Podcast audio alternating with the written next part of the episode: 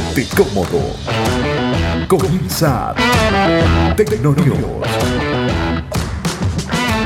Hey, ¿qué tal amigas y amigos? ¿Cómo están? Saludos, bienvenidas, bienvenidos a este nuevo episodio de Tecno News, el podcast con información tecnológica que compartimos con ustedes a través de Apple, a través de Google y a través de Spotify. Es un placer tenerles de regreso con nosotros, así comenzamos este nuevo capítulo de Tecno News. Esta semana. Aquí están las notas más destacadas de esta semana. Una investigación revela que China instala malware en los móviles Android de los turistas que cruzan la frontera para extraer sus datos. Jonathan Ay en marzo de 2014 dijo lo siguiente, dejaría Apple si la compañía dejara de innovar. Ese momento ha llegado. Digo, el de la ida de Johnny. Cerrar las aplicaciones de iOS continuamente no sirve de nada, te explicamos el por qué. Netflix confirma la cuarta temporada de La Casa de Papel, confirmando que ya ha empezado el rodaje. Edición digital, edición especial, podcast de códigos abiertos. Tecno News. Apple contrata a Mike Filippo, arquitecto jefe de CPUs de ARM, antiguo empleado de Intel y de AMD. Todo esto y mucho más en el podcast de hoy. Tecno News. Tecno News.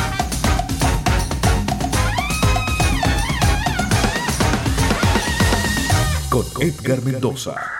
Amigos, es un gusto poder contar con todos ustedes una vez más. Iniciamos con esta información. Según una investigación llevada a cabo por Motherboard, Sudexchuet Seitsun, y me perdonan la pronunciación de Guardians y de The New York Times, algunas de las comunidades de Xinjiang, una de las tantas que conforman la República Popular de China, han estado instalando malware en Android en los teléfonos de los turistas que accedían al país para extraer sus datos personales. De acuerdo al medio, el malware es instalado por un guardia fronterizo cuando incauta físicamente el teléfono al cruzar la frontera. El objetivo parece ser es encontrar contenido extremista islámico, pero también material islámico inofensivo, libros académicos eh, sobre el Islam por parte de investigadores destacados e incluso música de una banda de metal japonés. Si bien eh, es capaz de escanear hasta 73.000 archivos diferentes, ellos dicen que tan solo se instala para buscar información eh, delicada que contribuya con la seguridad del país. Pues cuando instalamos malware espía en un móvil Android, por lo general la aplicación suele esconderse en el cajón de aplicaciones eh, para evitar que el usuario sepa que está instalado. No es este el caso de VXQ, Fenkai, Cell Hunter o Mobile Hunter, cuatro de los nombres que recibe el malware fronterizo. El icono se queda a la vista para que presumiblemente permita desinstalarlo una vez que el turista abandone el país. Salta a la vista que no siempre es así, puesto que los investigadores han conseguido una copia que, por cierto, han publicado en el sitio GitHub para ser consultado por investigadores. Según comentan, al cruzar la frontera se lleva al visitante a un, ambiente limpio y estéril para ser revisado y este proceso puede llevar hasta medio día, afirma Vice citando a un viajero. Varios analistas, varios técnicos desarrollados, o técnicas mejor dicho, desarrolladas por algunos especialistas, dicen que esto va mucho más allá de que se instale en tu teléfono cuando entras y cuando sales se desinstala. Dicen que esto lo utiliza el gobierno chino para espiar tu teléfono y para saber qué piensas, qué haces, en fin, para monitorear todas tus actividades. ¿Alguien extrañado con esto? Seguimos. Amigos, estamos cada día recibiendo más correos de ustedes, más notificaciones, más participación. Eso nos tiene súper contento. De verdad nos encanta poder saber de ustedes en cada una de nuestras presentaciones. A toda la gente que nos ha estado contactando desde distintos países, desde Chile, desde la Argentina, desde aquí, desde los Estados Unidos, en California.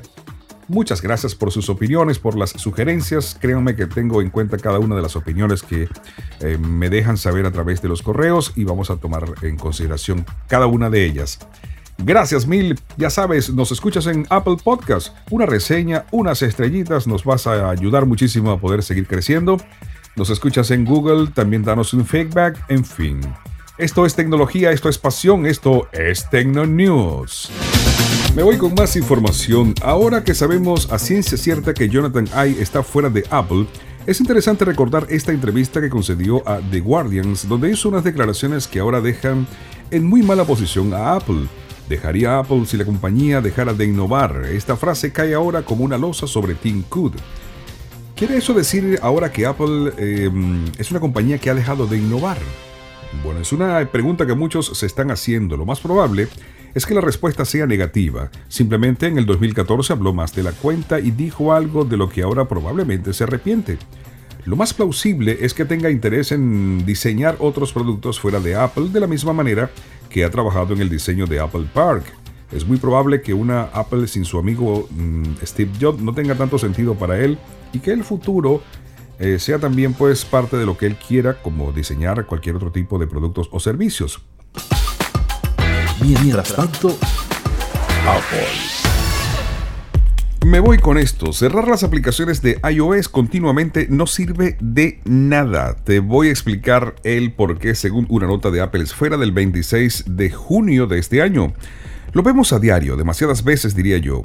Hay muchos usuarios de iOS que se han acostumbrado a cerrar las aplicaciones de una forma que roza lo excesivo, a veces incluso justo después de usarlas. La sensación eh, de que se tiene que hacer para liberar recursos del móvil y ahorrar batería es evidente, pues resulta que no solo se ahorra batería, sino que se gasta más de la que deberías. Cerrar las aplicaciones de iOS es contraproducente y provoca el efecto contrario del que se busca. Vamos a ver por qué eso y algunos consejos para que logres ahorrar batería de forma efectiva. Lo primero, y para poder entender lo que ocurre con las aplicaciones que puedes ver en la interfaz multitarea, la que invocas pulsando dos veces el botón Home o deslizando y sosteniendo el dedo hacia arriba en los iPhones más modernos, pues hay que acabar con algunas creencias. Escucha, iOS administra sus recursos para que tú no tengas que hacer eso que tanto haces. Los usuarios de iOS se podrían dividir entre los eh, que están de un lado y de otro, es decir, en dos mitades perfectas. Los de la primera mitad te aseguran que todas las aplicaciones que ves en la interfaz multitarea son aplicaciones que están abiertas y consumiendo recursos y que por lo tanto es preciso cerrarlas todas con tanta frecuencia como sea posible. La segunda mitad de los usuarios te dirá que las aplicaciones que hay no están abiertas y lo que ves es un simple historial de las aplicaciones que tenías abiertas en el pasado ordenadas cronológicamente y que por lo tanto cerrar esas aplicaciones es absurdo. Pero déjame decirte que ninguna de las mitades tiene razón y ambas mitades la tienen al mismo tiempo. Aquellas aplicaciones de la interfaz multitarea que ves eh, nada más invocarlas, las que quedan más en la derecha en cuanto empiezas a desplazarte por ellas horizontalmente, sí que son aplicaciones que están abiertas y que por lo tanto consumen ciertos recursos como memoria RAM y algo de batería. Sin embargo, a medida que nos vamos desplazando horizontalmente hacia la izquierda, llega un punto en el que las aplicaciones ya no están abiertas y lo que vemos es un simple historial de lo que ha pasado o de lo que en el pasado estuvo cargado. Es decir, si tú vas girando hacia la izquierda, las primeras aplicaciones que te encuentras en ese abanico mm, que se despliega cuando haces el gesto, las primeras sí pudieran estar consumiendo algo de recursos, porque son las más recientes y seguramente están haciendo ejecución en segundo plano. Pero el resto no, sencillamente hay em, un método que utiliza el sistema operativo iOS para que eso esté allí. Pero bueno, Apple nunca te dirá pues en qué momento iOS cierra aplicaciones para optimizar recursos y eso es bueno eh, para algunos. Podemos diferenciar entonces que en algunos casos sencillamente em, es eh, pues evidente que hay un gasto en segundo plano. Pero lo que explica claramente el por qué es contraproducente estar cerrando las aplicaciones constantemente es, que cuando tú abres una aplicación y se queda allí en una especie de segundo plano, cuando vuelvas a abrir esa aplicación, la aplicación va a iniciar desde un punto, digamos, de 50%, va a cargar el 50% restante que le hace falta para que se ejecute por completo la aplicación. Cuando tú la cierras, el teléfono tiene que hacer el proceso a un 100%. ¿Y en qué se traduce esto? En más consumo de baterías. Sencillo. Esto es el podcast. Yo soy Edgar Mendoza, amigos, acompañándoles y nuestro saludo como siempre. Parecemos una emisora de radio, pero es que nos encanta saludarles a ustedes que nos escuchan desde distintas partes del mundo. Nuestro agradecimiento y por supuesto eh, nuestro saludo. Gracias por estar compartiendo este podcast California, Florida, Venezuela, eh, mm, Ecuador, Argentina y por supuesto todas las eh, personas que nos escuchan en cualquier parte, en cualquier dispositivo. Gracias mil, ya saben, pasen por podcast de Apple y nos dan una reseña, nos ayudaría muchísimo. ¿eh?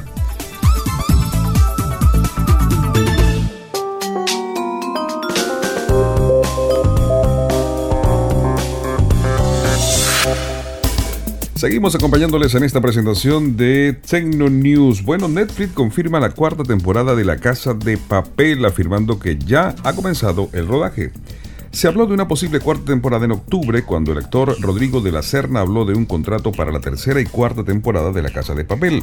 Pero ha sido ahora unos ocho meses después y a punto de que llegue a Netflix la tercera temporada cuando la compañía ha informado de la cuarta Casa de Papel, la popular producción española.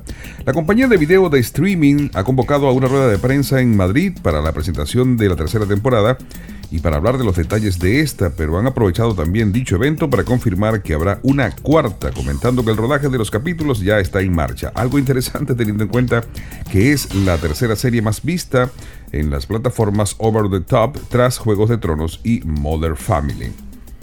Por ahora no ha habido eh, muchos detalles sobre estos nuevos capítulos que sabemos que ya están rodando, pero de esta manera tan sutil han confirmado que la compañía por el momento va a seguir aprovechando el tirón de esta serie basada en un grupo de peculiares atracadores. Se han limitado a confirmar el rodaje de la cuarta temporada. Nosotros aplaudimos porque La Casa de Papel, wow, es una de las mejores. Amigos, es un gusto poder acompañarles en esta nueva presentación de Tecno News, el podcast que estamos compartiendo con ustedes a través de Apple Podcast, de Google Podcast y por supuesto de Spotify. Yo soy Edgar Mendoza, recuerden, arroba soy Edgar Mendoza en Twitter, arroba soy Edgar Mendoza en Instagram. Correos, hay arroba concas.net. Edición digital, edición especial, podcast de códigos abiertos. Tecnonews. Vamos a cerrar esta entrega con esta información. Escuchen. Apple contrata a Mai Filippo, arquitecto jefe de CPUs de ARM, antiguo empleado además de Intel y de AMD. Apple ha contratado al que podría ser el mayor especialista arquitecto de CPUs que hay ahora mismo en el mundo entero. Se trata de Mai Filippo, hasta hace poco jefe encargado de diseño de evolución de la arquitectura ARM, que además en el pasado ha trabajado con otros dos principales fabricantes de chips del mundo de arquitectura x86 como son Intel y AMD. El iPhone, el iPad, el Apple Watch, el iPod Touch, el Apple TV, el HomePod funcionan todos con un procesador de arquitectura ARM, así que esta contratación tiene todo el sentido del mundo para Apple iPad Pro, todo pantalla visto dentro de un i12 Bionex y su memoria, y otras tantas cosas que pudiéramos citar. El señor pues está de eh, inicio con la compañía de la manzana y sencillamente muchos dicen que lo que se viene va a ser muy bueno para Apple porque cuenta con una de las mentes más brillantes en el mundo de la arquitectura. Mai Filippo, nueva ficha de Apple.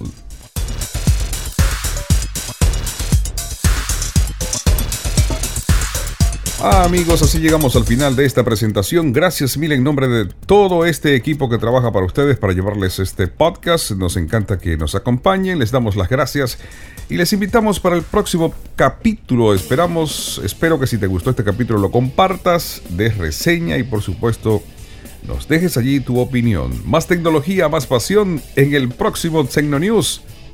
Bye.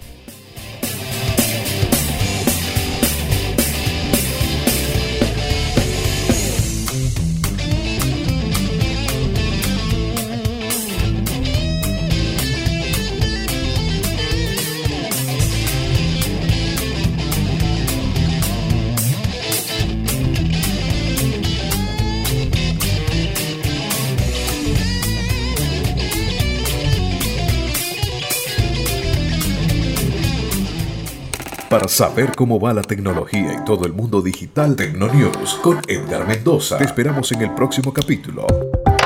Podcast de vanguardia. Tecnonews.